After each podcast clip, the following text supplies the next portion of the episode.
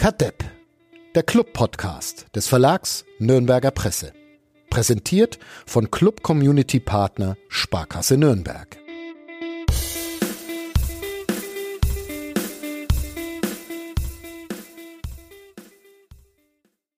Ist Montag, der 27. September 2021. Es ist vor allem ähm, 9 Uhr 4 am Morgen und ich prangere das an.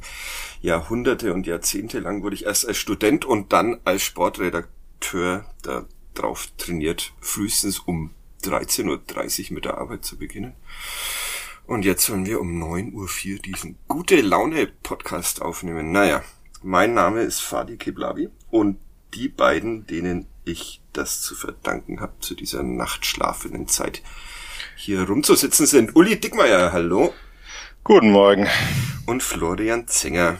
Guten Morgen. Ihr habt auch ein Privatleben, habe ich lernen müssen, und deshalb konnten wir nicht am Sonntagabend oder Montagnachmittag aufnehmen. Wobei es beim Uli eher nicht privat ist. Interveniere, ja. Ja, okay. Du musst. Beim, äh, der Grund für den Nachmittag ist bei mir schon auch tendenziell eher beruflich als privat. Okay, also ihr habt ein, ein Arbeitsleben neben, neben diesem und ja, könnte sein, dass das hier heute ein bisschen schwer in die Gänge kommt, aber wir werden versuchen, wieder mal die wichtigsten Fragen der Welt zu beantworten. Zum Beispiel, warum nach diesem Witz von einem Wahlkampf immer noch über 20 Prozent äh, der Wählenden der Meinung sind, dass es eine geile Idee ist, Armin Laschet als Bundeskanzler zu haben. Ähm, wir beantworten, warum der erste FC Nürnberg jetzt ganz äh, sicher aufsteigt. Und ähm, vielleicht auch, warum Urlaub in Uffenheim spitze ist. Naja, erstmal Thomas Korell und unser Sponsor, die Sparkasse. Bis gleich. Kadepp, der Club-Podcast von nordbayern.de. Präsentiert von Club Community Partner Sparkasse Nürnberg.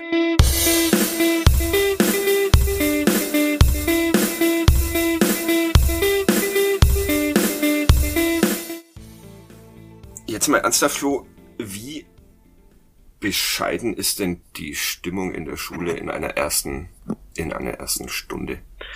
Ja, ist ungefähr genauso träge wie du jetzt. Ja, Montag, okay. Montag erste beide Stunden ist, äh, ja. also Irgendwie durchkommen. Noch, ja, genau. Es ist irgendwie so, jetzt bisschen wie, wie eine erste Halbzeit vom FCN bei einem Heimspiel. Wir versuchen irgendwie durchzukommen und dann schauen wir, was danach geht. Ja, hinten raus sorgen wir dann für Spektakel, sowohl hier als auch, als auch in der Schule. Bist du, bist du ein Freund späterer, späterer Schulanschlusszeiten oder darfst du das jetzt wieder nicht sagen, weil du sofort die Verbeamtung riskierst, wenn du Nee, nee, nee, das darf ich schon. Ich bin großer Verfechter davon, einfach alles eine Stunde nach hinten zu schieben. Also das, ich sehe es jetzt auch, also ich habe momentan äh, oder jetzt die nächsten paar Tage, wenn meine äh, Frau auf Fortbildung äh, in München ist, habe ich die Kinder auch in der Früh ähm, und ich merke es auch an meiner Tochter, wenn ich die um sieben aus dem Bett schmeißen muss, das ist einfach nicht ihr Rhythmus. Und wenn die Kinder ins Teenageralter kommen, dann noch viel mehr, dann ist eine Stunde hinten rein noch viel mehr, aber wir sind halt so preußisch geprägt, dass frühes Aufstehen auch was mit Tugend angeblich zu tun hat, was natürlich auch Bullshit ist, aber Jawohl. ist aber halt, ist, ist so verankert in der Kultur und dementsprechend äh, will da jeder von abreißen, äh, nicht von abrücken, ist natürlich dann auch so. Es gibt dann auch Kollegen, die sagen, ja, aber ich will ja um eins wieder äh, aus haben. Gut, ist für mich jetzt kein Argument. Also wir haben letztes Jahr ein paar Mal so, so Corona-mäßig ausprobiert, dass wir, dass diejenigen, die Schulaufgaben oder so schreiben, ähm, zwar von 8 bis 9.45 schreiben, aber der normale Unterricht, also für die Klassen, die keine, Schula keine Schulaufgaben schreiben, um 9.45 erst losgeht oder um 9.30 das ist viel entspannter und die sind auch viel besser drauf. Ja, aber sind denn die Noten nicht, nicht viel schlechter, wenn ich um 8 eine Schulaufgabe schreiben muss, als wenn ich sie um das, da, da, 14.30 Uhr?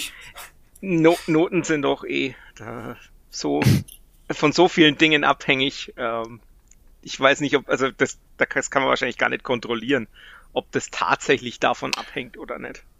Also wenn ich heute früh die Noten für die Clubspieler hätte machen müssen, wären sie erheblich schlechter ausgefallen als gestern. Ich fand sie gestern schon nicht so besonders freundlich.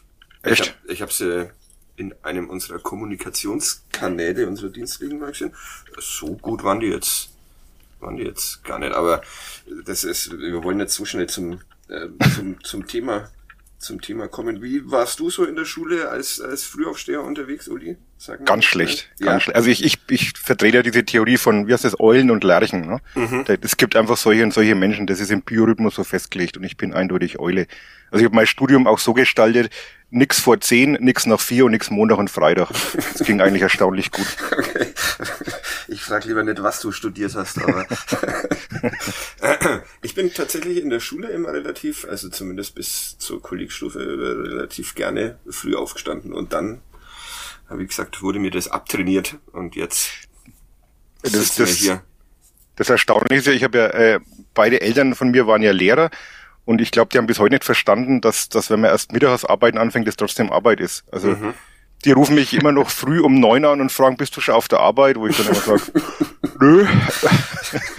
aber ähm, dafür sage ich dann manchmal nachts um zehn, äh, ich muss noch arbeiten, das verstehen sie dann auch nicht. Aber ja. ich glaube, das ist, sind Lehrer, die die haben verstehen andere, nicht so viel. Schön. Begriffe vom Arbeitsleben.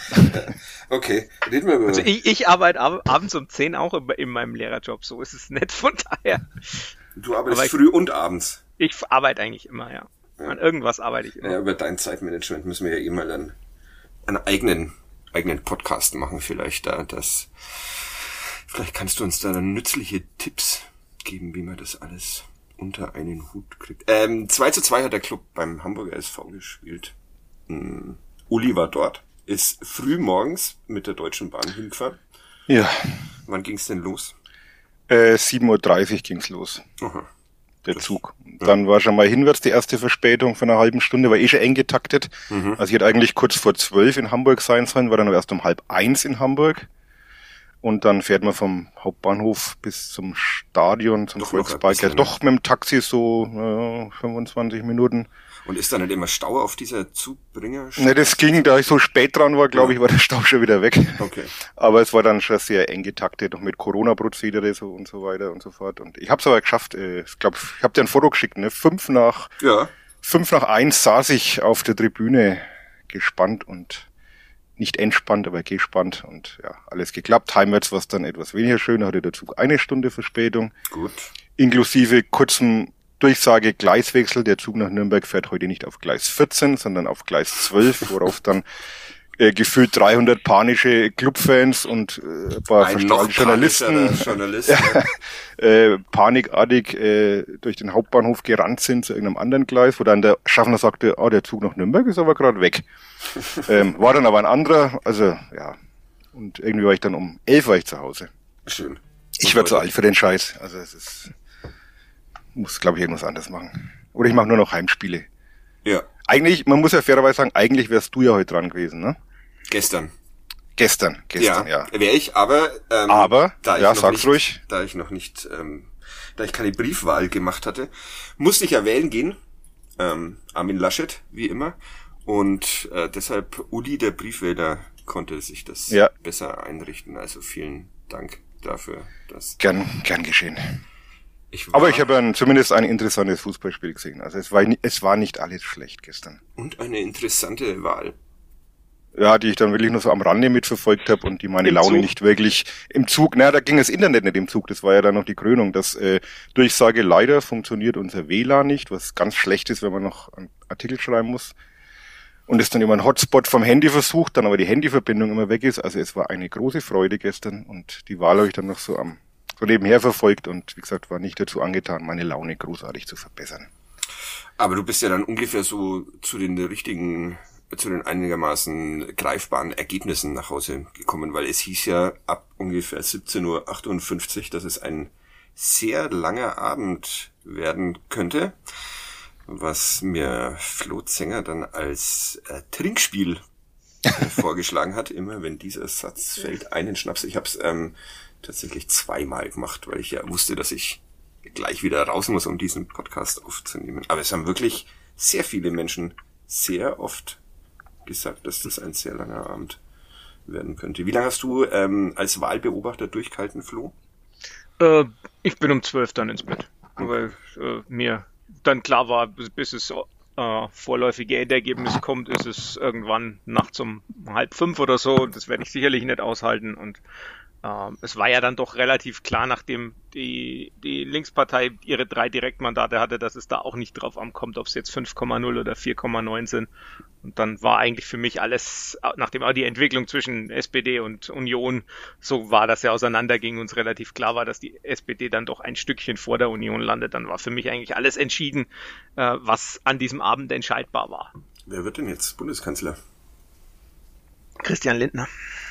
Äh, das, ist, das ist tatsächlich doch auch, ich habe, ähm, du hast mir gestern, darf man das verraten? Du hast mir gestern Wahlergebnisse von jungen Menschen ähm, die wählen alle es ist FDP? bei uns auf der Homepage. Ja. Es ist auch bei uns ja. auf der Homepage. Also, also meine, deine, hat eine, ja. meine Junior war, hat, eine, hat bei der Juniorwahl mitgemacht und bei uns war, wenn man eine 5%-Hürde anwenden würde, hätten wir äh, ein Parlament bei uns an der Schule gewählt, das äh, zu, mit mehr als 50 Prozent mit FDP und Grünen besetzt wird, mit leichten Vorteilen für der FDP. Also wir hätten quasi eine Brasilien-Koalition oder so. Ja, auch also ähm, Stimmanteile unter Erstwählenden, 23 ähm, Prozent FDP, habe ich hier gerade bei der, bei der Tagesschau. Was, was ist denn los mit den jungen Leuten? Kannst du uns das erklären? Es ist, glaube ich, ist glaube ich schon, ja, ich habe es gestern so ein bisschen überlegt. Ich glaube tatsächlich ist so ein bisschen das Auftreten der, der Partei an sich. Also es ist ein jugendliches Auftreten. Ähm, auf Inhal ich weiß nicht, ob es wahnsinnig auf die Inhalte ankommt. Die, was ich festgestellt habe, die Positionierung gegen das Tempolimit äh, hat bei vielen meiner Schüler tatsächlich eingeschlagen. Okay. Also da habe ich mich drüber unterhalten. Da waren sehr, sehr viele, die äh, der Meinung waren, das geht gar nicht, das wollen wir nicht. Ähm, kommt, sind wahrscheinlich, also ich habe auch relativ viele vom Land, ich weiß nicht, ob das damit. Tuning-Szene Fürth. Ja, keine, aber, aber es war auffällig, aber es ist natürlich alles nur anekdotal. Also ich meine, ich kann da jetzt keine tiefgreifenden Analysen das erstaunt mich. Geben. Wie lange brauchst du für die tiefgreifende Analyse? Schaffst du das bis nächste Woche? Ja, immer. Das, das ja. Einzige, was, was ich tatsächlich jetzt mal vorhin gemacht habe, in, in der Hinsicht ist mir mal angeguckt, weil jeder so, also auch du, äh, ja, so auf Twitter hieß es, ja, wo ist denn der Linksrutsch? Mhm. Ähm, ah, das, das war ein guter Tweet von mir, fand ich. Der ist ein bisschen unter, unter, bisschen untergegangen. Untergegangen. Ja, ich ja. habe dann mal geguckt, also wenn man quasi 83 als Grenze nimmt, wo die FDP ins in Anführungszeichen rechte Lager rutscht, ja. ähm, ist das der mit Abstand größte Linksrutsch im Vergleich zur Vorwahl. Das ist eine Verschiebung um 17,2 Prozentpunkte nach links von den Lagern her. Übernehmen ähm, wir da jetzt das Framing der Konservativen, nee, oder? Das kann man, kann man ja. Ich bin, Ein nein, Recht, ja Rechtsrutsch in diesem Podcast, das ist. Ja, nein, ich weiß nicht, ob man da Framing übernimmt, aber es ist halt einfach so ganz, ganz, das ist ja, das kann man ja auch durchaus so sagen, dass man sagt, das ist die Wahl, bei der am meisten zwischen den, in Anführungszeichen, Lagern gewechselt worden ist, seit ja. 1983, also seitdem man es in irgendeiner Form vergleichen kann. Also es gab 94 und, und, und 98 äh, auch mehr als 10 Prozent äh, in Anführungszeichen nach links. Ich weiß ja nicht, ob man die SPD als links bezeichnen kann oder nicht. ja, das ist eine sehr gute Frage. Aber wir haben relativ viele äh, SPD-nahe Menschen, die uns hier äh, zuhören, die wollen wir nicht ja. verärgern, deshalb nein, nein, vertagen wir diese Diskussion. Aber ich will, ich will einfach nur sagen, ich glaube, das darf man, darf man nicht, unter, man darf nicht unterschätzen, wo das, wo das Land herkommt. Das bei den letzten drei Wahlen war es immer so, dass insgesamt das Saldo nach rechts ausgeschlagen hat. Deutlich. Ja. Und von daher ist das äh, klar, ich verstehe auch auf Twitter so ein bisschen oder insgesamt so die, die Menschen, die dann sagen, ja, wo, wo ist, warum haben die Leute jetzt nicht viel mehr Grün, nicht viel mehr SPD oder sonst irgendwas gewählt, aber man darf halt nicht vergessen, die Wahlergebnisse vorher, wie die waren.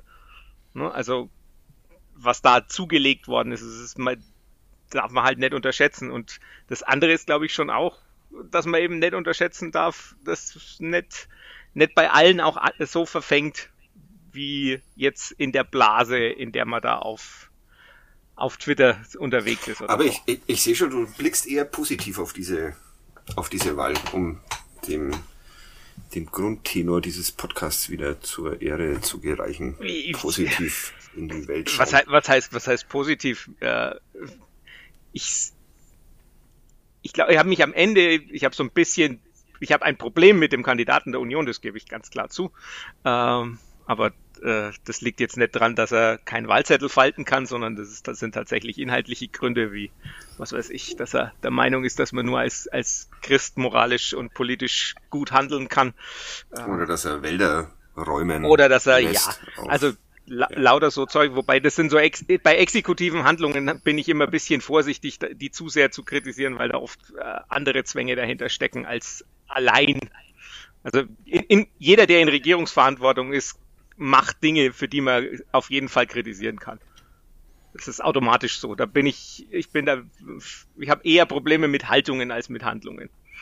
Weil manchmal muss man Dinge machen. Ja, Wer wird jetzt Bundeskanzler, Uli? Wenn du mir die Frage nochmal kurz beantworten könntest. Entschuldigung, ich habe gerade meinen Tee getrunken. Ich bin erst aufgestanden, muss erst auf das System rüberkommen. Ähm, ja. ja, mir ist jetzt noch ein anderes Nicht-Fußball-Thema eingefallen, aber das äh, frage ich später mal. Aber eine, eine Frage, die mich seit längerem beschäftigt, deshalb, die schreibe ich mir hier schnell auf. Schreib auf. Ja, ich denke schon, dass es auf, auf Scholz rauslaufen wird in irgendeiner Kombination. Okay. Also ich, ich hoffe mal nicht, dass es rot-schwarz, weil das ist nur im Fußball gut. Ähm, mhm. Das braucht jetzt keiner mehr. Letztlich werden sich FDP und Grünen halt jetzt raussuchen können, wen sie haben wollen. Ja. Wenn ich das so richtig interpretiert habe, was mir der Kollege Funk gestern im, äh, von der Bildzeitung, der mit mir im Zug saß, der hat mich ein bisschen Grüße. abgedatet auf, auf dem laufenden Kalten, was die Wahl betrifft, während ich mit meiner Technik gekämpft habe. Der war schon etwas früher fertig und. Okay. Werden jetzt wahrscheinlich noch sehr ebenso spannende wie nervige Wochen, bis da mal irgendwie Butter bei die Fische ist, wie der Hamburger jetzt. Ja, schön. Das wollte ich, äh, wollte ich tatsächlich in diesem Podcast auch einmal äh, verwenden, diese Formulierung. Ähm, nervige und was für Wochen hast du jetzt gesagt? Anstrengende? Äh, damit sind wir spannend. Doch, spannend. Damit ja. sind wir doch beim, ähm, beim Fußball. Jetzt schon? Ja, äh, Viertelstunde. Wir haben ja immer okay. diese ja. Kadepp-Viertelstunde und dann geht's. Da waren wir letzte Woche schon durch mit dem Fußball. Das stimmt. ja, aber es war ein, ein Fest der Seriosität, diese beiden Wochen, in denen ähm, Peter Schulze-Zachau hier ähm, moderiert hat. Da habe ich ein bisschen Angst bekommen, dass das jetzt so der neue das neue heiße Ding ist. Aber jetzt ist es an mir, diesen Trend wieder, wieder umzukehren. Dann frage ich die Frage jetzt doch gleich. Ich war ja in der Nähe von Uffenheim ähm, für fünf Tage Urlaub machen. Ähm, konkreter darf ich nicht werden, weil meine Frau äh, überschätzt die Influencer-Möglichkeiten dieses Podcasts und sie befürchtet, dass diese Unterkunft, äh, sehr schöne, in der wir waren, überrannt wird von Kadepp-Hörenden. Ähm, also wir waren in der Nähe von Uffenheim und ähm, äh, Simon, der bald Geburtstag hat, oder? Uli? Mhm. Ja, ja, ja. ja. Hat uns eine sehr gute Kneipe, die darf ich erwähnen, äh, in Markt Nordheim empfohlen, ähm, wo es äh, unfassbar gutes Schäuferler und gute Schnitzel gibt. Am Markt oder zum Markt in Markt Nordheim. Sehr, sehr empfehlenswert. Ähm, und es wurde in der Nähe von Uffenheim eine Kerwa gefeiert, die da aber nicht Kerwa heißt, sondern Kerm. Und jetzt frage ich mich, wie kommt, also ich kenne Kirwa aus der Oberpfalz so ein bisschen, erscheint mir noch logisch wegen Kirchweih, aber wo kommt das bei, und Kerwa auch okay, aber wo kommt das M bei Kerm her? Kann mir das einer von euch, wie, wie sagen, wie sagt ihr zu Kerwas? Also ich sag Kerwa, aber da ich aus Oberfranken komme, schreibt man Kerwa hier mit E nicht wie im Mittelfränkischen mit Ä. Mhm. War einer meiner ersten Kulturschocks, als ich hierher gezogen bin, wie man Kerber mit Ä schreiben kann. Mhm. Ja, die Kerm schreibt man auch mit E. Aber, also wo dieses M herkommt, das ist halt... Schweige. Wo kommt das N in Senft her? Äh, das ist die nächste. Also manchmal, manchmal rutscht halt was neu. Ja, aber. Und das, das T am Schluss. Ja. Ja, das, ja. Also vielleicht kann uns das irgendjemand. Es äh, interessiert mich wirklich brennend. Ich habe dort nicht direkt ähm, nachgefragt. Ich habe mich nicht getraut, weil ich ein schüchterner Mensch bin. Und wo kommt dieses M her in Kern? Aber naja, okay. Also Fußball. Robert Klaus hat uns überrascht, oder Flo? Definitiv. Also die, die Grundordnung äh, war was Neues, auch dass er quasi auf den, auf die gelernten Stürmer mehr oder weniger verzichtet hat, war was Neues. Ja. Nur, also, ja. Ein 4-3-3 war das, habe ich das so richtig? Es war alles. Es also, war alles. Das ist total spannend. Das war so phasenweise was, was eher ein 4-1, 4-1, dann war es eben manchmal ein 4-3-3, manchmal war es auch eher so ein 4-3-2-1, äh, dass man da das so quasi so ein, ja, weiß gar nicht, so, so eine Art, fast, fast ein Tannenbaum, aber nicht ganz. Also ganz, äh, ganz flexibel und halt sehr, sehr dicht im Zentrum. Ähm, aber wenn es sein musste, dann eben auch aufgemacht und äh, ja, eben ohne Stürmer. War das eine äh, ängstliche Aufstellung, Uli? Sagen wir mal, eine vorsichtige. Also ich, man hatte schon das Gefühl, man ist erstmal bemüht, äh, die Räume eng zu machen und äh, diesen Walterball, wie ihn der Flo ja schön beschrieben hat, schon äh, irgendwie in den Griff zu kriegen, der teilweise auch etwas unberechenbar ist. Also ja. ich würde jetzt nicht ängstlich sagen, sondern eher äh, pragmatisch. Was ist denn dieser Walterball? Ich habe es immer noch nicht verstanden. Also äh, das hat auch niemand so, verstanden. so, nicht einmal Walter. So nicht, nicht einmal, ich glaube, er ist der Einzige, der das wirklich komplett versteht. Also so flexibel äh, wie möglich. Ja, ähm, also das, ich, ich denke, es gibt schon so ein paar Grundelemente, die man, die man immer nennen kann. Also man kann immer da sagen, es ist sehr, sehr, sehr viel Druck. Also das hat man ja gestern auch wieder gesehen. Also die, die pressen ja wahnsinnig intensiv und holen sich die Bälle ganz früh. Ähm, führt dann zu so Dingen, dass der Club irgendwie, ich glaube, 43 Prozent seiner Pässe im eigenen Verteidigungsdrittel spielt. Also solche Dinge, weil halt einfach ganz viel Druck da ist. Die, das, mhm. das ist eines. Und dann ist eben diese Positionsflexibilität. Also, dass du, das war jetzt bei Hamburg noch gar nicht so ausgeprägt.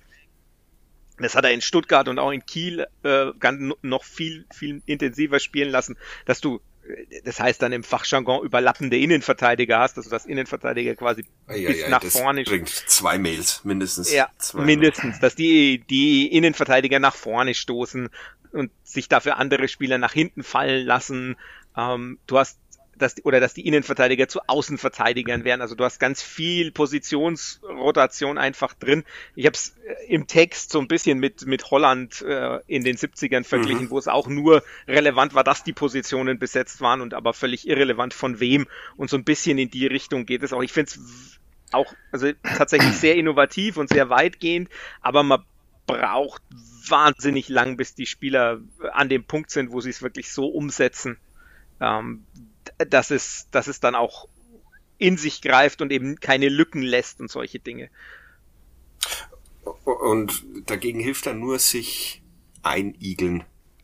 Ja, und also die, dadurch, dass das eben so ein hohes Stehen ist, also dass halt, dass halt die sehr, sehr weit in der, äh, weit nach vorne gehen beim, wenn sie den Ball aufbauen, dass sie teilweise schon in der gegnerischen Hälfte stehen, wenn sie aufbauen, solche Dinge, da hilft dann schon, wenn man auf Konter spielt und dahinter kommt.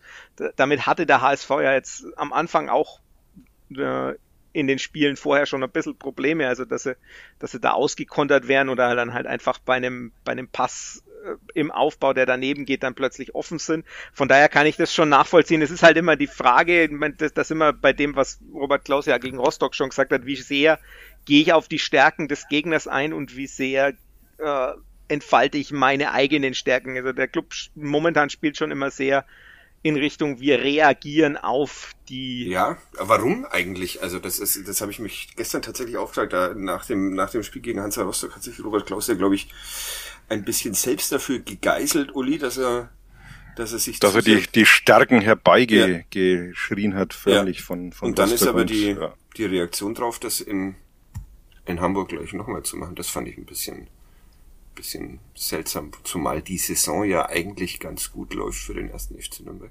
Aber ich glaube, er hat weniger das taktische Range, die taktische Herangehensweise gemeint, sondern eher so das intern zu thematisieren, die Stärken. Also das, glaube ich, meinte er damit dass die Mannschaft vielleicht zu sehr darauf bedacht war, äh, die mhm. äh, Rostocker äh, Stärken äh, in den Griff zu kriegen, als sich halt auf sich selbst zu besinnen. Ich glaube, in der Taktik hat es jetzt weniger zu tun. Und man muss ja sagen, die Taktik hätte ja fast perfekt funktioniert. Also wenn ein Fußballspiel nicht 90, sondern nur 80 Minuten hat, dann äh, reden wir heute wieder über ganz andere Dinge.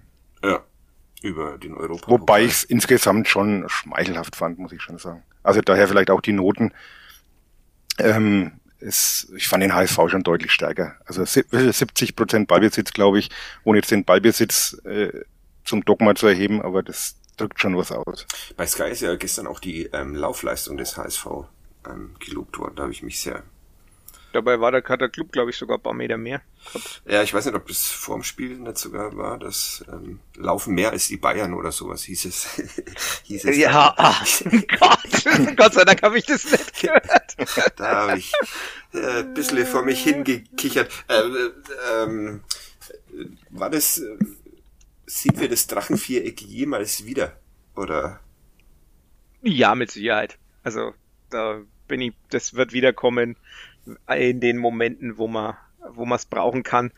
Ich habe jetzt mich mit Hannover schon so ein bisschen beschäftigt, die, da könnte sogar sein, dass man, dass man da schon wieder, dass man es da schon wieder auspackt, weil die, ja, dann immer so ein bisschen, ja, die wechseln auch so ein bisschen durch. Ähm, manchmal ist es ja ganz gut, wenn man gegen Mannschaften, die jetzt wie Hannover, die oft 4-1, 4-1, 4-3-3 spielen, dass man da dann das Zentrum ein bisschen dichter macht äh, und versucht es da auszukon äh, dann, dann seine Stärken auszuspielen. Oder man reagiert und spielt halt wieder 4-4-2 flach oder so. Also ja. Also ich denke schon, dass es immer mal wieder kommt, aber es spricht natürlich eigentlich schon für die Mannschaft, wenn sie mehrere Formationen spielen kann. Ja. Ähm, fandest du auch das Ergebnis schmeichelhaft? Definitiv. Also nicht, nicht unbedingt vom, vom Spielverlauf her, weil ich sag, spätes 2-2, du hast, wenn du deine Konter richtig ausspielst, auch Chancen aufs, aufs 3-1. Also da ist es nicht schmeichelhaft, aber wenn man so die insgesamt die Chancenqualität auch ansieht und dass der Club letztlich ja, der Club hat zwei Schüsse, die aufs Tor gehen und beide sind drin und einer davon ist ein Elfmeter. Ich glaube, das sagt dann schon auch durchaus einiges aus. Von daher, ja, irgendwie schon schmeichelhaft. Ähm, Aber wir nehmen es mit. Genau, wir nehmen es mit. Und natürlich so vom, vom Spielverlauf her ist es natürlich dann schon so, dass man sagt, ja, okay. Äh, wenn man dann auch erst relativ spätes 2-2 kassiert, dann kann man sich sogar ein bisschen ärgern. Ja. Ähm, Ärger. Felix Zweier, ein sehr beliebter äh, Schiedsrichter in und um Nürnberg herum. Wobei ich dann irgendwie auf Twitter mitbekommen habe, dass die HSV-Fans ihn auch nicht so gut leiden können. Vielleicht ist er einfach nirgendwo oder überall der Jablonski der, der Woche. Der. Aber äh, ein Videobeweis. Hast du die, wie hast du die Szene im Stadion erlebt? Uli, wusstest du, was da über Überhaupt nicht. Also man sitzt ja in Hamburg, A, sitzt man relativ weit weg. Ja äh, vom, vom Geschehen und ähm, wussten sie erst, also generell auf der Pressebühne nicht so recht, was jetzt los ist. das ist Alltag, weil die, Alltag auf der Pressebühne. weil die Szene auch schon ein bisschen her war, Spiel lief erstmal weiter und äh, also eigentlich wusste keiner so recht, was da jetzt passiert. Und ja, dann gab's elf Meter und es war dann auch okay, denke ich. Was? Also deswegen mache ich ja, Felix genau. Zweier, Felix Zweier auch gar keine äh, Vorwürfe. Ich glaube, das, das muss man nicht gleich sehen und dafür gibt's ja diesen ja. Kölner Kellner, der dann halt sich da mal meldet, wenn was ist. Ja. Was, Elfmeter, Flo, bist du auch? Boah. Oh. Ich habe mich ganz lang mit äh, meinem Kumpel Andi Grüße, Grüße. drüber, drüber gefetzt, ob's einer ist oder nicht. Ähm, ich war, war ein überlappender Innenverteidiger. Ja, ja, Nein, ich war, war, war der festen Überzeugung, also wirklich die ganze Zeit, also ich habe danach ein noch übergriffiger Innenverteidiger. Ja, mit Lupe gesehen und alles Mögliche und äh, hab dann. Ich meine, Nikola äh, Dovedan fällt nicht einfach so. Ja, ne? doch. Nee, nee. Schon. Da braucht schon wirklich einiges. Das ist ja genau das, ne? Und ich, also ich habe, ich habe die ganze Zeit drauf beharrt, dass es keiner ist. Und er hat dann gesagt, Flo, jetzt gib halt auch mal einen Fehler zu, wenn du was falsch siehst ähm, womit ich mich tatsächlich schwer tue, das gebe ich zu. Ähm, und das tue ich jetzt aber auch öffentlich. Ähm, ja, da hatte er recht und ich Unrecht, weil äh, ich habe es jetzt also dann heute früh nochmal mit etwas Abstand gesehen er haut ihm halt ins Gesicht. Ja. Also er will, er will, er will, er will wirklich nur schieben, da bin ich sicher, aber die Schiebbewegung artet halt so auf, dass, aus, dass es ein Treffer im Gesicht ist. Weil der Dove dann so klein ist. ist Weil der Dove dann so klein ist. Ich habe dann ja. auch gesagt, ja, aber wenn der Scheffler da steht, dann stößt er an die Brust. Ja, klar, aber es steht halt Nikola Dove dann. Und man weiß ja, ja nicht, was der Dove dann vorher gesagt hat. Ne? Genau. Hat. genau. ich, ich weiß aber auch nicht, ob der Wuschkowitsch das versteht. Das ähm, ist die nächste Wobei, Frage. nee, Dove dann spricht wahrscheinlich auch Kroatisch, oder? Ich glaube, dass die vorher schon immer mal wieder ein bisschen miteinander ja. geredet haben über die Wahl und hm. so Sachen. Ja. Also, ja. Mario Vuskovic. Hast du nicht geschrieben, dass das eines der größten ja. Talente und fandest du ihn jetzt gestern so überzeugend? Mir hatte einen nee, etwas nervösen. Schon, Genau, hat einen sehr nervösen Eindruck gemacht. Ich fand es auch interessant, weil ich ihn reingeschrieben habe quasi in meinem Text und, mir, und dann habe ich gelesen, dass die Kollegen von der Bild äh, in Hamburg meinen, ja, Haier rückt zurück und ich so, naja, Flo hätte sich halt ein bisschen näher noch damit auseinandergesetzt und den mhm. nicht einfach reingeschrieben, aber nein, Zack, spielt er. War, war schon richtig so. Aber weil Tim Walder halt Sängers Taktiktafel sich immer mailen lässt, äh, hat er sich's dann doch anders überlegt. Ja. Hm, das ist lustig, dass der, der auch so aus so einer äh, Dynastie kommt. Äh, wenn man Wikipedia, was ja die Quelle überhaupt ist, äh, glauben kann, dass sowohl sein Urgroßvater, sein Großvater als auch sein Vater auch für Hajduk Split gespielt haben. Ja, und, und Bruder und Cousin spielen auch in Split oder Zagreb. Okay. Wie also bei den Maldinis. Ja. Ähm, äh, Valentinis. Äh, 1-0, souveräner Elfmeter, oder? Kann man nicht viel besser schießen. Richtige Mischung aus sehr geschrieben Präzision und Kraft. Also er war ja fast dran, aber ich glaube, er war dann doch so, so kernig geschossen, dass du halt nicht mehr rankommst. Ja, und Leibold zeigt ja sogar noch an. Wo er hinschießt. Wo er hinschießt. Und er springt auch Hat genau er? dahin, aber ja. Aber er war ja. so platziert, da geht gar nichts. Ja. Es zeigt ja immer irgendjemand irgendwas an und selten stimmt's dann mal. Zumal bei Tim Leibold, der ja auch nicht immer die Wahrheit sagt, wenn man sich dran erinnert, dass er hier mal in diesem Podcast, naja. Grüße. Wir, ja, Grüße. ähm, zwölf Minuten hat's da gedauert und äh, sehr viel ähm, Druck des HSV in dieser Zeit und dann stand's 1-1. Robert Glatze per Kopf. Ein Muster, das äh, man nochmal ähm, sehen konnte an diesem, an diesem Nachmittag. Gab es da irgendwas, wen wir dafür geißeln wollen, dass es, dass dieser Ausgang gefallen ist? Ich finde halt, dass sich äh, Fabian Nürnberger da schon sehr leicht wegschubsen lässt von Glatzl. Mhm. Flo? Also die Frage ist natürlich, warum Fabian Nürnberger da steht, aber ähm, wenn er da steht, ähm, also er lässt sich halt relativ leicht ja. Äh, ja, wegschubsen. Nicht, ja. Nichts, nichts hinzuzufügen ist genau das. Also es ist ein Problem, dass äh, er da, äh, dass er da steht, aber er macht es dann auch nicht gut. Ja. Es haben alle noch kurz gehofft, dass Tim Leibold dieses Ding noch berührt hat, aber nee, auch zu klein. Das ist auch zu klein. Ja. Wir, haben, wir haben irgendwie, was war denn das gestern mit der Achso, Lino Tempelmann jetzt. Es wurde im, im Stadion übrigens auch Tim Leibold als Torschütze durchgegeben, was dann auch für kollektive Verwirrung gesorgt mhm, hat. Okay. Stand auch so auf der Anzeigetafel, so nach, nach drei Minuten haben sie es dann irgendwann mal geändert, aber irgendwie wusste keiner so recht, was da jetzt eigentlich und warum und wieso. Ja, wobei ich dann ja, auch irgendwann nochmal mitbekommen habe, dass dann Tim Leibold doch nicht im Abseits gestanden hätte, weil irgendwo Tim Handwerker dann relativ tief stand, ja. Ja. Okay. Naja.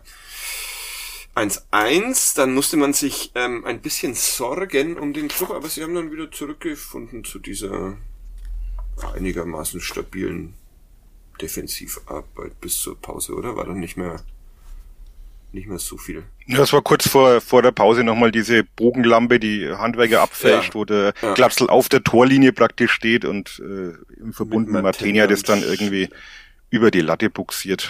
Ähm, äh, Meinungen zum äh, Schindler?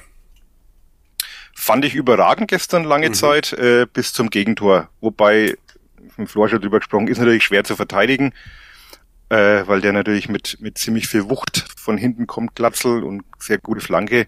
Aber letztlich war es halt dann sein Mann. Also insofern. Über das 2-2 reden wir da jetzt gerade. Ja, ja. Na, nur wenn du Schindler ja. ansprichst. Ja, ja, also, genau. ähm, deswegen ähm, hat es dann auch nur eine 3 gegeben bei mir. Äh, vorher hatte ich ihn schon auf eine 2, weil er sehr umsichtig war und viel bereinigt hat. Sörensen dann in der zweiten Halbzeit fand ich auch, fand aber am Anfang hat er ziemliche Wackler drin gehabt, also einmal so ein bisschen gedanklich langsam, wo er auf der Torauslinie sich einen Ball nochmal wegnehmen lässt.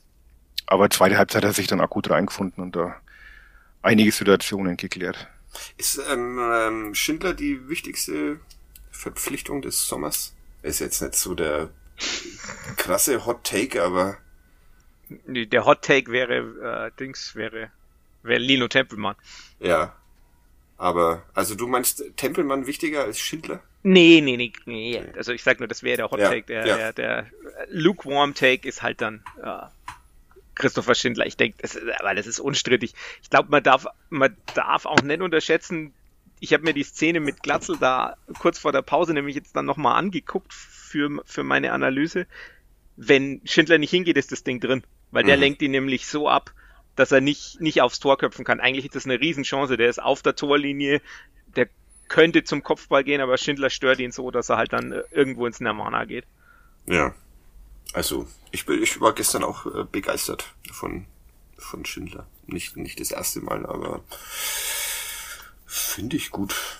Ähm, der strahlt eine Ruhe aus, die, also man sieht, dass er manchmal bisschen zu langsam sein könnte, aber es, man sieht auch, dass es ihm relativ wurscht ist, weil er damit sehr viel Vertrauen in andere Innenverteidigerfähigkeiten zu Werke geht. Der weise Everton. Ja, sehr schön. Das ist auch Gott damit Verletzungshistorie incoming. Naja. Ja, aber das, der hat ja bisher erst eine große gehabt. Also ja, genau. Von daher alles gut. Alles gut. Ähm, Enrico Valentini, was hat denn der für eine Note bei euch bekommen? Ich habe eine 2 gegeben, weil er vor allem alles das Tor dann sehr, sehr schön vorbereitet. Also, mhm. wo er den, äh, ich glaube, Haier aussteigen lässt und dann die Flanke bringt auf vernascht, ja. ja, also das war hinten wenig anbrennen lassen, Elfmeterkurve ja, verwandelt, Tor vorbereitet. Hat, da kann man auch mal die zwei zücken. Aha, gut. Wobei ich eigentlich wäre es dann doch eine drei gewesen, wobei er kann ja nichts mehr dafür, weil letztens auf meiner Pizza, die ich bei Valentini bestellt hatte, äh, Parmaschinken, der Parmaschinken fehlte. Was? Und Aber wenn man mir Valent eine Pizza nur mit Rucola und Käse hinstellt, wäre ich sehr ungehalten. Aber die Valentinis haben doch mit dieser Pizza... Das stimmt, die haben ja nichts mehr damit zu tun. Aber der Aber Name steht noch drauf, ja. sie geben ihren Namen dafür, dann muss halt auch ein Parmaschinken drauf sein. ähm, irgendjemand Luana, hat, Grüße. Irgendjemand, irgendjemand hat mal wissen wollen, wo du diese äh, ganz Klos äh, Blaukraut-Kombination äh, bestellst. Das müssen wir vielleicht. Freddy Fresh. Freddy Fresh. Gibt's die überhaupt noch, Freddy Fresh? Oder sind die ich glaub schon. pleite gegangen über dieses... Die gibt's noch, ja, ja. Die gibt's noch. Haben auch eine sehr, sehr leckere Schnitzelpizza. Die ist auch sehr zu empfehlen. Okay, okay. Ja, Themawechsel. Ja. Da schnell raus. Ähm, ja, Flo, bei dir, welche Note Enrico Valentini? Ich habe ich hab eine 2 Minus gegeben, weil ich, äh, ja, also ich fand's auch, fand's auch sehr ordentlich.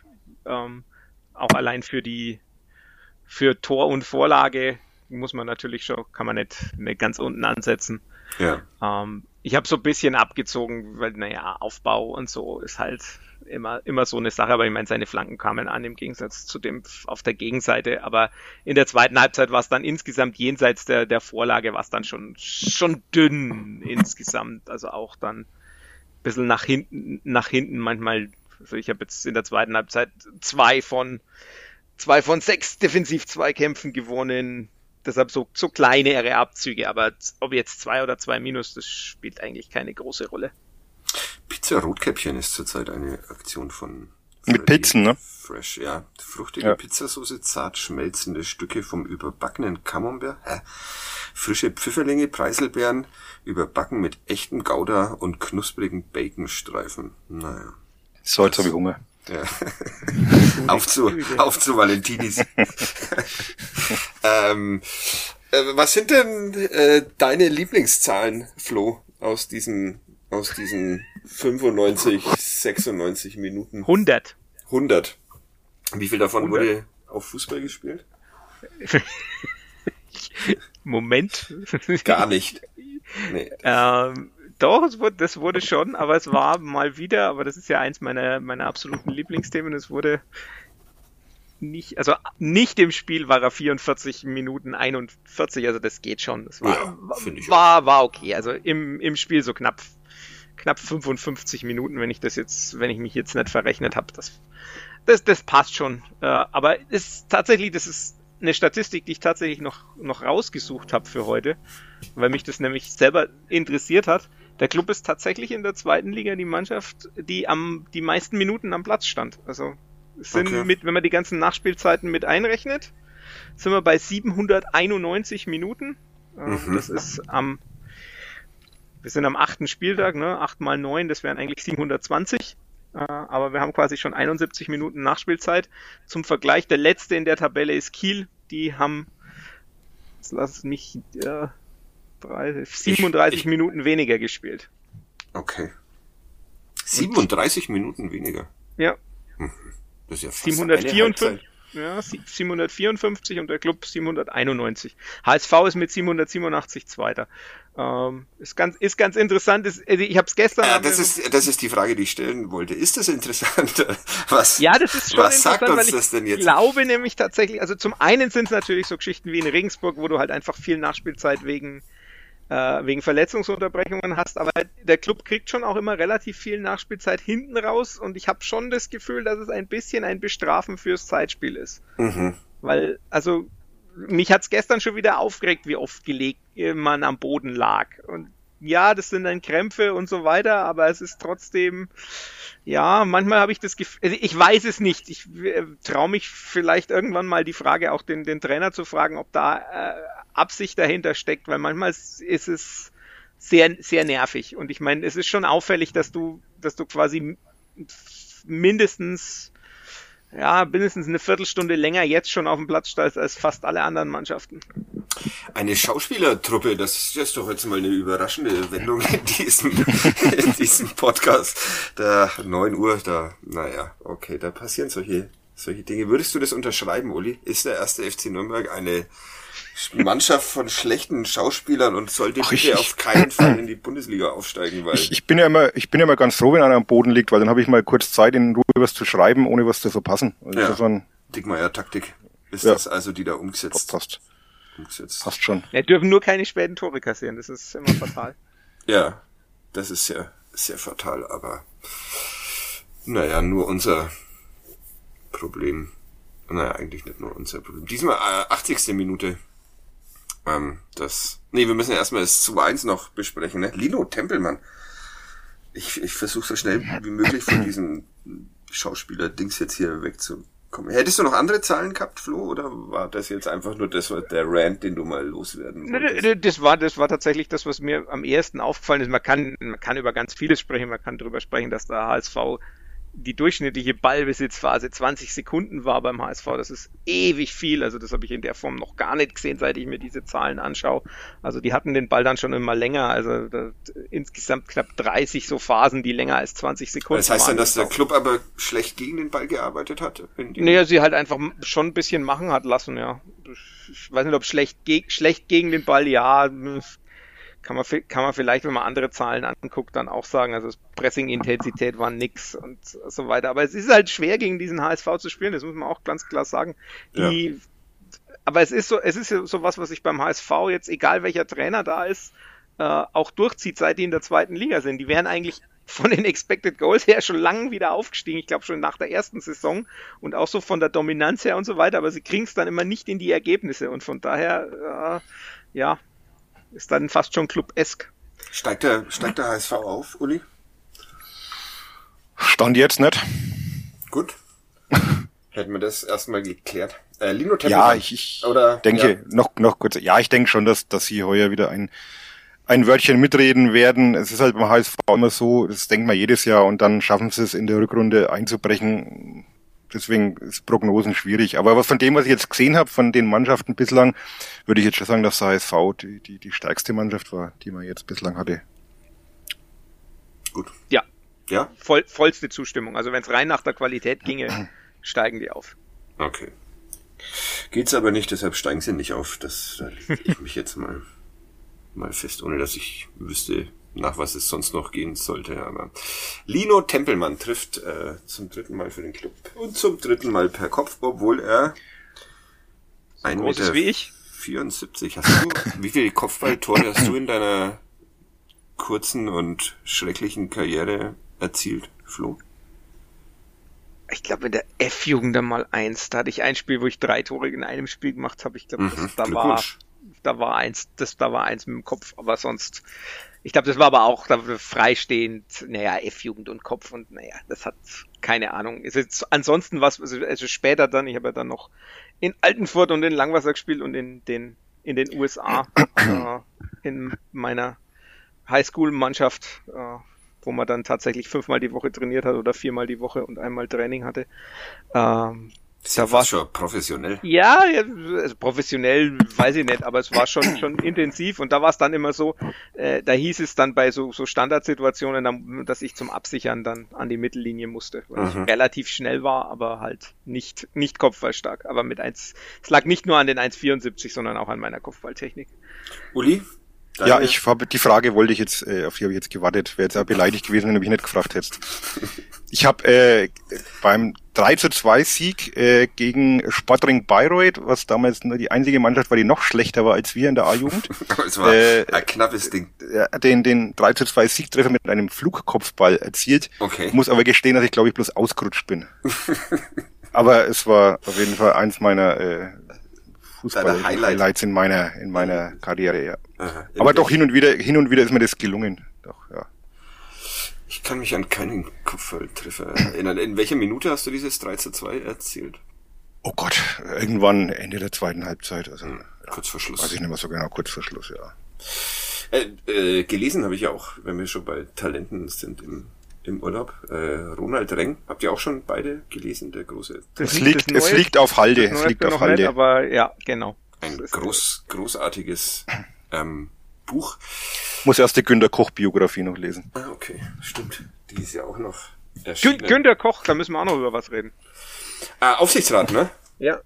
Aber jetzt mache ich kurz Werbung für, für Ronald Reng, äh, der ein bisschen zufällig ähm, den Kontakt zur äh, Mutter von Markus äh, Steinhöfer, ehemals Profi beim FC Basel, glaube ich, war das, oder? War das Basel, mit denen er Champions League gespielt hat? Ja, egal. Ähm, äh, bekommen hat und die hat äh, damals eine Agentur für junge Fußballspieler in Nachwuchsleistungszentren gegründet und ähm, sagte Ronald Reng, ähm, dass der doch darüber mal einen Brief schreiben, äh, ein Buch schreiben könnte über äh, junge Menschen auf dem Weg in den Profifußball. Und das hat er gemacht. Und es sind zwei, die beim ersten FC Nürnberg in der Jugend gespielt haben und einer von der Spielvereinigung Kräuter Fürth. Und ja, sehr spannend, ähm, wie das dann ausgeht. Also sehr zu empfehlen. Das Fußballbuch des Jahres, wenn nicht Günter Koch da noch irgendwie irgendwie dazwischen grätscht. Äh, was reden Wobei man sagen muss, dass man Roland Reng ja immer lesen kann. Ne? Also ja, Spieltage war, war grandios, der ja. Traumhüter damals war schon grandios. Ja. Also so was, was Sportbücher oder Fußballbücher angeht, schon wirklich mein absoluter Lieblingsautor. Ja, aber diesmal noch mehr als in äh, Spieltage eben dieser regionale Bezug zu, zu äh, Mittelfranken. Wenn Weißenburg Mittelfranken ist, keine Ahnung. Aber Nürnberg und Fürth sind's. Auf jeden Fall. Also kaufen und lesen ist ein großes Vergnügen. Was machen wir jetzt mit Günter Koch noch schnell? Ja, der hat ja, also ich weiß nicht, ob er ihn stellt, aber er hat zumindest äh, in der Bildzeitung geäußert, dass er überlegt, einen Antrag zu stellen, dass der Aufsichtsrat zumindest mit einer Frau zwang, also immer besetzt sein muss. Ja. Es haben sich auch diesmal wieder nur alte weiße Männer beworben, um darf man das so sagen. So despektierlich. Ich weiß nicht, ich weiß nicht, wie alt ich kenne die Leute nicht. Ich weiß nicht Weiß genau. und männlich ist, glaube ich, hier unzweifelhaft. Ja. Warum Aber die sind noch gar nicht. Sind die schon vorgestellt auf der Homepage? Ja, ja. Ich habe sie bisher ja. nur bei euch gesehen. Echt? ja. Okay. Ah, sind wieder exklusiv. Grüße an Wolfgang Lars. Hoffentlich hält es ja, weil ich auch ein alter weiser Mann. hoffentlich hält es an der rechtlichen Prüfung stand. Ja, es sind immerhin keine Exit Polls wie der Hupsi. Ja, das ist. Äh, was hat der denn gemacht? Ich hab's nicht, ich, äh, das habe ich nicht mitbekommen. Hupsi hat um 15 Uhr oder so, also die muss man dazu sagen, das ist üblich, dass die Politiker ab 15 Uhr ungefähr die Exit Polls, also das, was später dann zur Prognose wird, ja. schon kriegen mhm. von den Instituten. Das ist, da, da werden dann auch so kommunikative Strategien natürlich entwickelt. Das ist ja auch der Grund, warum am Abend dann plötzlich alle Unionsmenschen von Zukunftskoalition gesprochen haben, um Jamaika zu beschreiben. Ja. Das wird halt dann vorher wird halt vorher festgelegt, weil man sich auf die Prognosen schon so ein bisschen einstellen kann. Und Hubert Aiwanger hat diese Prognosen, die er bekommen hat von der Forschungsgruppe Wahlen, einfach mal rausgehauen und getwittert und gesagt, geht wählen. Ähm, teilweise waren die Zahlen aber auch so weit weg, dass ich mir nicht vorstellen kann, dass das tatsächlich die 15 Uhr Prognosen waren, weil da waren die Freien Wähler irgendwie bei 4 Prozent oder so. Also eine Wahlbeteiligung von 86 Prozent oder ja, so. Also es, also es war, war ja. vielleicht hat er auch einfach nur was erfunden. äh, strafbewehrt ist das Ganze aber natürlich trotzdem. Also da muss auf jeden Fall was kommen. Im das Gegensatz heißt, dazu. Aiwanger muss jetzt in den Knast. Hoffentlich. Oh, ja. ja. Es schneid mal raus. Ne? nein, nein, ist okay, da, da, da stehe ich echt dazu. Es ist tatsächlich auch so, also äh, die Freien Wähler haben, wir haben eine grünen Stadträtin bei uns in der Pfalzner Weiherstraße und direkt vor deren Haus haben sie ein Hubert Aiwanger Plakat aufgehängt. Äh, ich war kurz davor, es niederzureißen, aber das ist ja, darf ich ja nicht. Die haben, by the way, vor dem Haus meiner Eltern hängt ein AfD-Plakat. Und ich habe mich dann mal kundig gemacht, du kannst wirklich nichts dagegen machen. Also außer natürlich ähm, illegale Aktivitäten, mhm. äh, was ich natürlich äh, mein, meine Eltern aber nie tun würden, aber es, es, es ist furchtbar. Man fährt, man fährt da in, das, in den Hof rein und hat halt so ein AfD-Plakat vor Augen und sogar noch auf beiden Seiten, wobei die Hinterseite nur zum Haus hin zeigt, also vollkommener Schwachsinn, weil die außer meinen Eltern überhaupt keiner sieht. Mhm. Und man kann wirklich nichts dagegen tun. Ich hab Jetzt dann müssen wir wissen, was deine Eltern gewählt haben, aber. Ne? Mit Sicherheit nicht der AfD. Das ist äh, das Gute an so einem Plakat ist aber immerhin, dass sie, ähm, dass sie da nicht schreien können. Äh, weil eben, gestern, das war wirklich, äh, also sobald einer von diesen Faschos irgendwo auftritt, wird äh, beleidigt geschrien.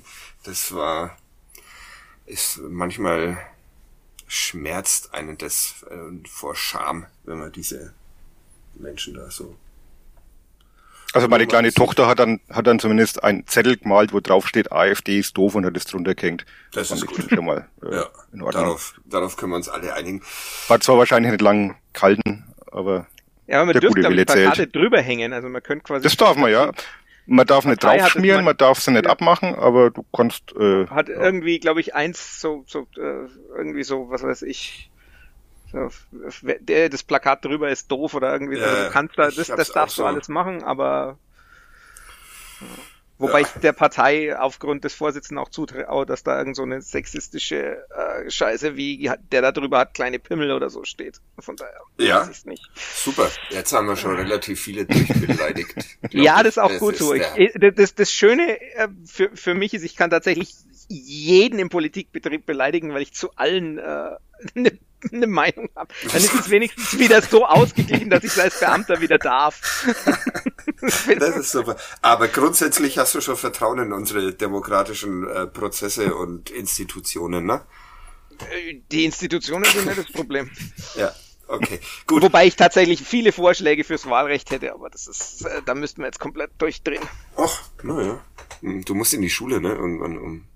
Ich muss, ich muss, ja, ich habe um, um 11.30 Uhr habe ich Unterricht und ich glaube, ich habe vorher Pausenhofaufsicht, also 11.15 Uhr. Die kommen ja ohne dich mal klar. Ja, eben, also. Ja, die sind ja, die wählen FDP, die Eigenverantwortung ist wichtig. genau.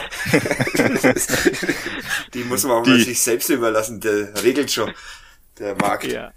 Der Pausenhof ja. regelt das. Das ist nee, schön. ich habe also oh, um das Ich glaube, das ist die Überschrift der Pausenhof regelt das. ja, genau.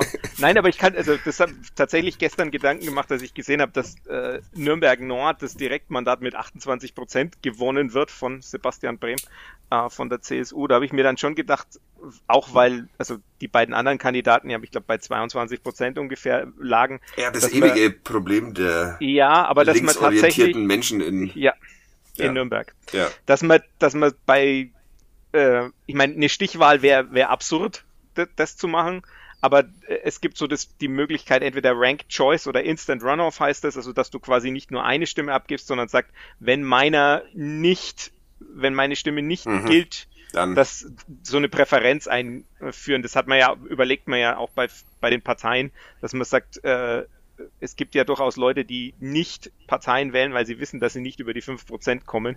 Und dass man quasi sagt, meine Stimme, wenn die nicht über die 5% kommen, dann geht die an den oder, oder die andere Partei. Das wären schon so Varianten, die ich für nicht blöd hielte. Auch gerade bei diesem zersplitterten System. Ich glaube, in, in dem Wahlkreis von äh, Philipp Amthor, den er dann verloren hat, hat der AfD-Kandidat mit 21 Prozent das Direktmandat gewonnen oder so. Also es sind so da, äh, da dann wirklich davon sprechen, dass das, äh, dass das dann noch sinnvoll ist, dass ein Direktmandat äh, mit so wenig Prozent geholt wird, äh, finde ich dann auch nicht so wahnsinnig sinnvoll. Aber gut, das nur am Rande.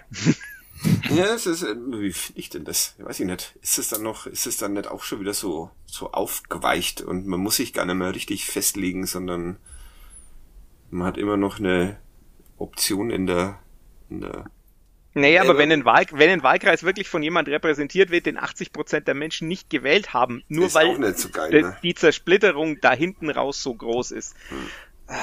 Also das, das ist ja auch nicht Sinn des, des Ganzen, sondern der Sinn des, dieser Trennung zwischen Direktmandat und Listenkandidaten ist ja auch, dass jeder Wahlkreis wirklich repräsentiert wird. Und das sehe ich nicht bei jemandem, der nur 20 Prozent hat. Aber das ist meine persönliche Meinung, ist auch keine Meinung ex cathedra, sondern nur als Mensch. Das habe ich nicht verstanden, aber. Nicht, nicht, nicht von Amts wegen, wenn der Papst ex ich. cathedra spricht, dann ist er ja unfehlbar äh, und spricht von. Amts wegen. Hast du es verstanden? Hättest du es verstanden, Uli? Oder Ich hast habe ja Latinum, ja, ja. Ah ja, okay. Ja. Gut. Dann Bin voll dabei. katholisch. Und bin ich- ich hier eine Minderheit. Der Südschleswige äh, Wählerbund ist, ähm, sind die jetzt wieder im Bundestag vertreten? Ja, die haben einen, Ja. einen Sitz, weil sie 0,1 Prozent der Zweitstimmen haben. Äh, So viel äh, braucht man dann für einen. Und da, we- wenn die 5% Hürde nicht gilt, und das gilt für Parteien der nationalen Minderheiten, Haben dann wir denn da noch eine andere außer dem Südschleswig? Sorben, Ja, aber die die haben Sorben, keine genau. Partei. Ja, eben, das war jetzt meine Frage. Okay. Die haben keine. Äh, Lino Tempelmann. Apropos Sorben. Das wäre mal interessant. Wo der Name Lino, aber ist wahrscheinlich ja, naja, egal. Ähm, ja. Ähm, zweitbeste Verpflichtung des Sommers. ja, wenn man Mats Müller-Daly rausnimmt. Ja, den ja nehme ich raus, weil ähm, der ist ja schon im Winter gekommen, nur weil er jetzt fest von denen, die neu an den Pfalzer Weiher gekommen sind. Uli? Ja, Ja. Kopfball ungeheuer. Wobei, man muss ja äh, bei den Neuzugängen Florian Hübner rausnehmen. Ja. Der verletzte sich, glaube ich, der ist durchaus auch oder wäre eine Verstärkung, wenn er spielen könnte, nach den ersten Eindrücken. Ähm, aber Tempelmann, ja, hat sich nach anfänglichen Schwierigkeiten, Anlaufproblemen, die ja auch begründet waren, weil er Teile der Vorbereitung nicht mitmachen konnte und da erst ein Nachholbedarf noch hatte, also sich wirklich zu einer, zu einer Stammkraft entwickelt. Wobei ich ihn gestern äh, nicht so stark sah wie äh, manch andere. Also da Okay. gab es aber Diskussionen. Note? Ähm, drei. Das Tor war sehr schön, aber ich fand, er auch sehr bemüht, immer kämpferisch. Natürlich ist das bei ihm immer in Ordnung, äh, sich da versucht, so in so eine Antreiberrolle äh, zu sehen. Aber ich fand, dass er im Aufbau ganz, ganz viele, also nicht mit Zahlen untermauert, wieder nur Bauchgefühl, äh, Tribüne, Volksparkstadion, aber ganz viele Bälle im Aufbau halt einfach dann zum Gegner äh, gegangen sind und du da wieder Konter kriegst. Also äh, drei, vier Situationen wirklich vor Augen, wo er, wo er relativ unbedrängt dann den Fehlpass spielt und ähm, deswegen gab's dann nur die drei. Aber das Tor war natürlich, ja, hat er irgendwie echt schon so ein, so ein Näschen dafür inzwischen Ja. Und einen Kopf. Es waren tatsächlich vier, Fehl, vier Fehlpässe im Spiel. Ah, dann habe ich alle gesehen, da hat er Pech gehabt, Ja. dass ich gerade immer hingeschaut habe.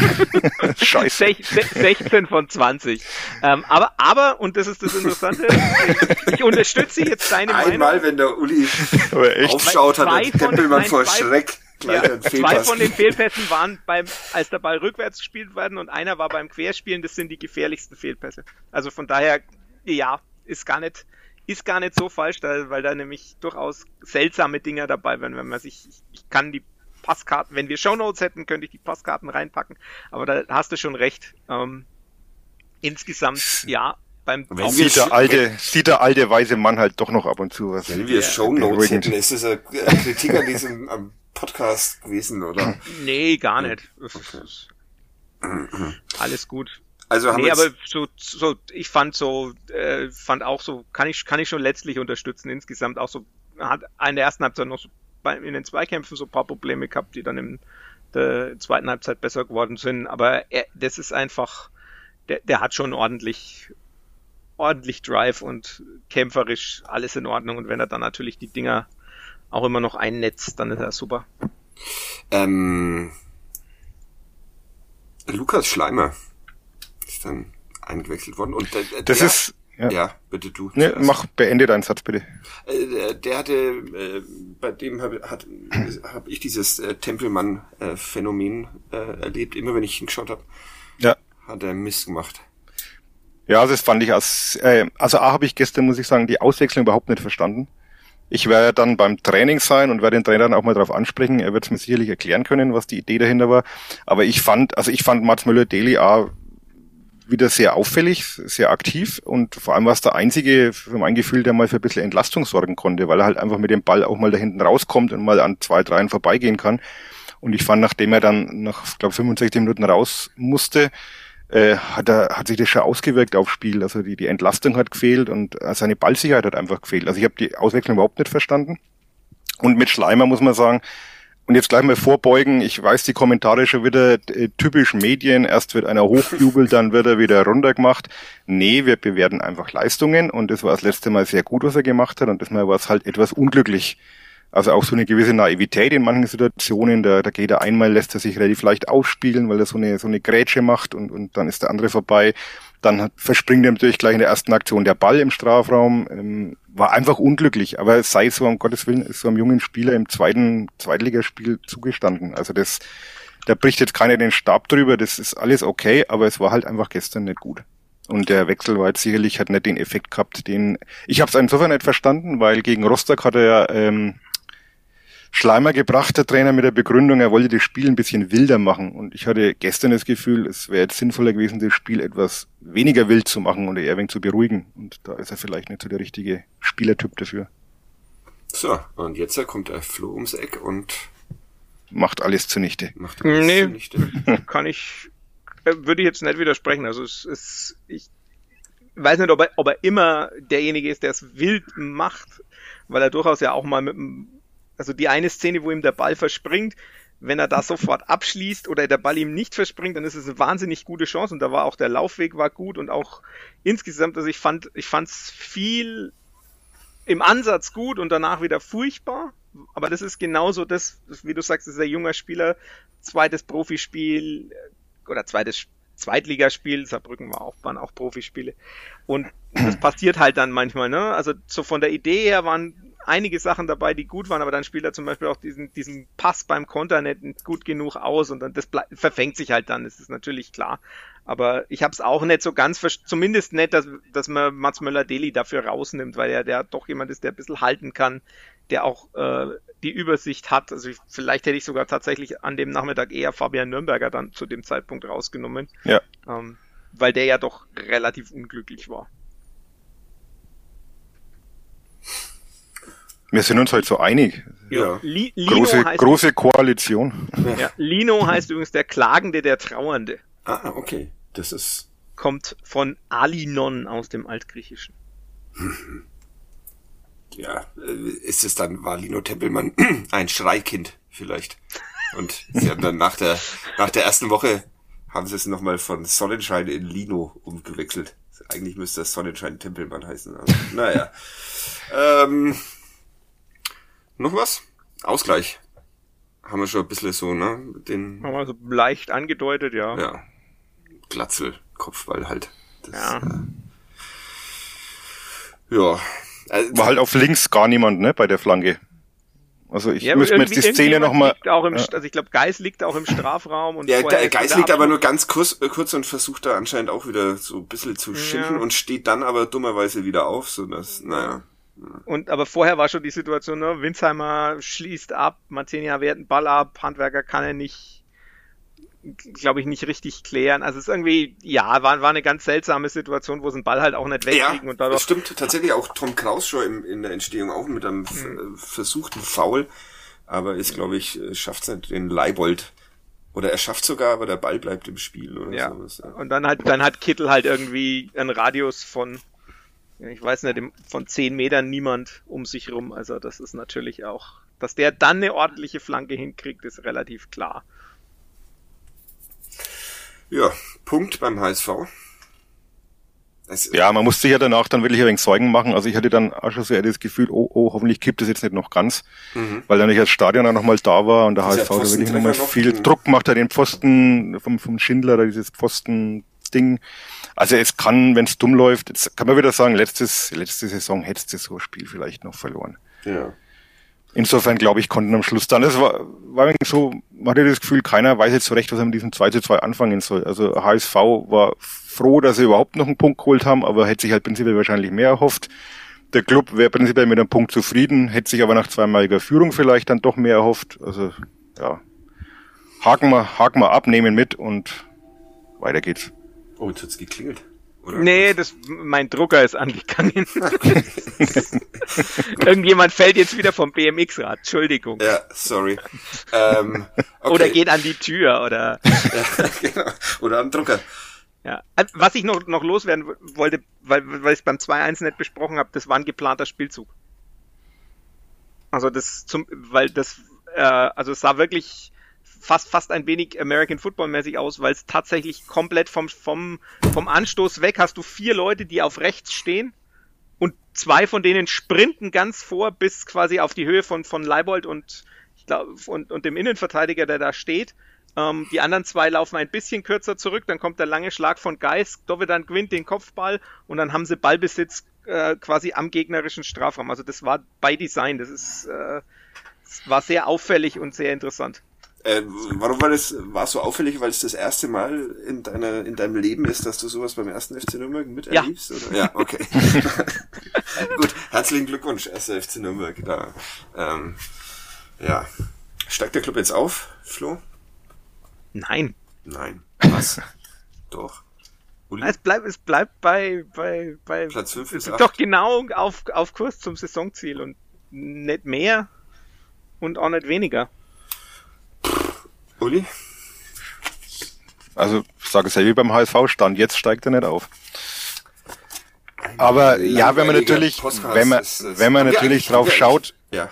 wer, da in der Tabelle gerade so davor steht, dann könnte man natürlich schon gewisse ähm, Gelüste entwickeln. Also ich weiß nicht, ob, ohne jetzt die, die Mannschaften da äh, gering zu schätzen, aber ob jetzt Jan Regensburg das komplett durchhält da vorne, ob Heidenheim, gut, es sind immer irgendwie von dabei, Paderborn auch, ja, jetzt auch wieder verloren gegen Kiel, also auch nicht so die große Stabilität, wie man am Anfang vielleicht gedacht hat. Pauli, okay, ich denke, die werden ein Wörtchen St. mitreden. Pauli, bitte. St. Pauli, aber nicht ausgeschrieben, sondern abgekürzt. Ähm, Das ist intern. interner Gag, ja. ähm, ja, also ist jetzt nicht so, dass man sagt, das ist jetzt alles da vorne, was da gerade sich so tummelt, unüberwindbar, ne? Aber es kommen natürlich von hinten auch noch ein paar. Also ist, ist noch zu früh. Ansonsten würde ich es eigentlich schon eher sagen wie der Flo.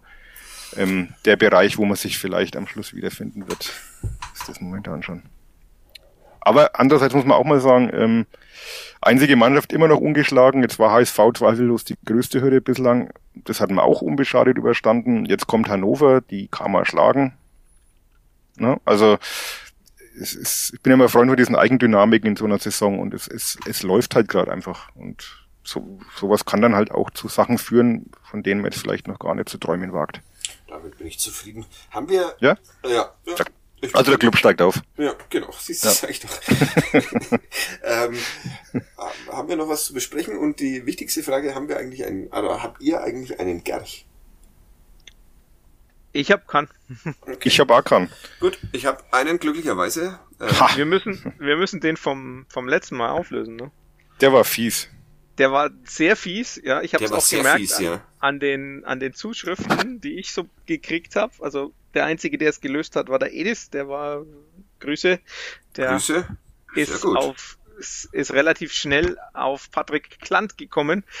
Ähm, es ist natürlich fies, weil es ein Ah, aktueller hab- Spieler ist. Ich, ähm, äh, derjenige, äh, der uns den, den heutigen Gerch geschrieben hat, der hat den, hat den auch, auch erraten. Michael, sehe ich hier gerade. Haben wir es jetzt schon aufgelöst? Ich Ja, zugehört. Patrick Klant. Ah ja, okay. ich äh, habe den gar nicht gelesen, aber naja, dann mache ich den mal, oder? Der Mach. ist nicht, nicht ganz so schwer.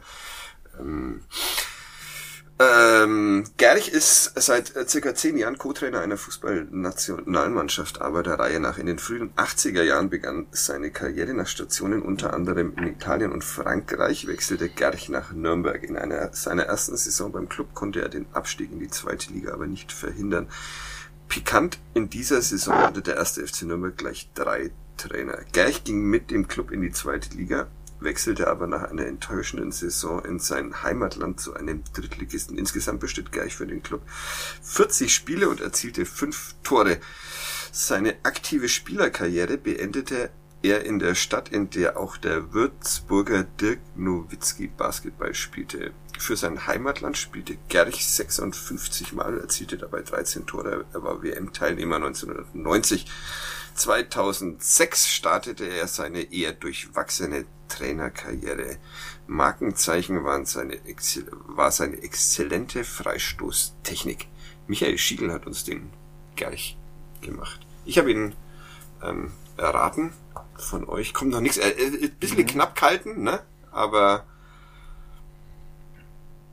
mein Hirn kann so viele Informationen ja, um diese Uhrzeit einfach noch nicht verarbeiten. Warte mal, warte mal. Ich, äh, kleiner Tipp noch von mir. Ich, ich glaub, rate eh schon.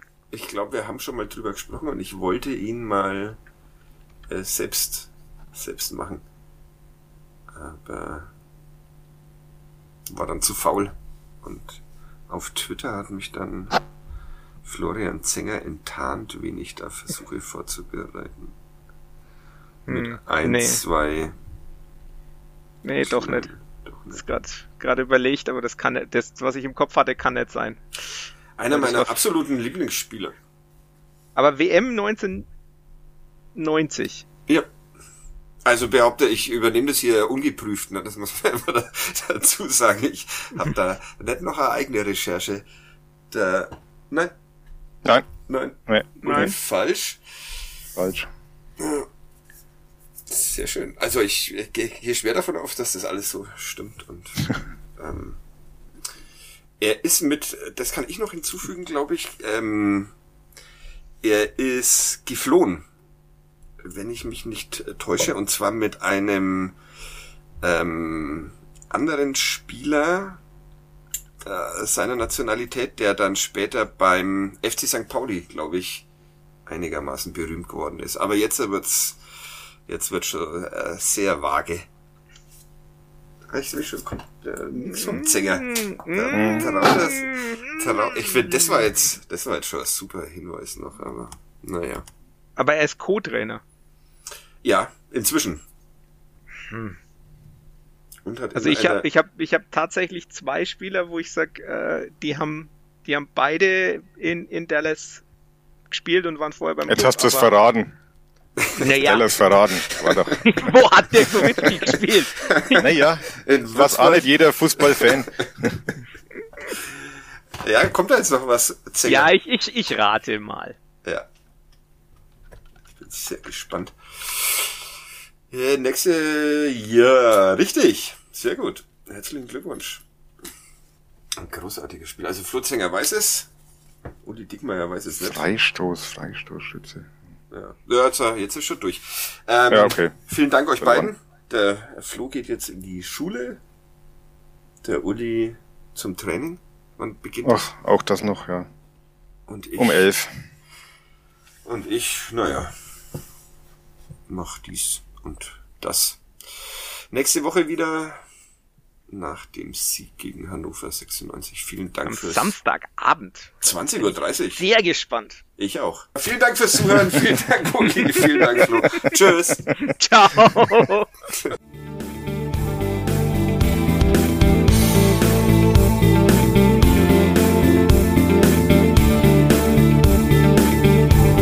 Mehr bei uns im Netz auf nordbayern.de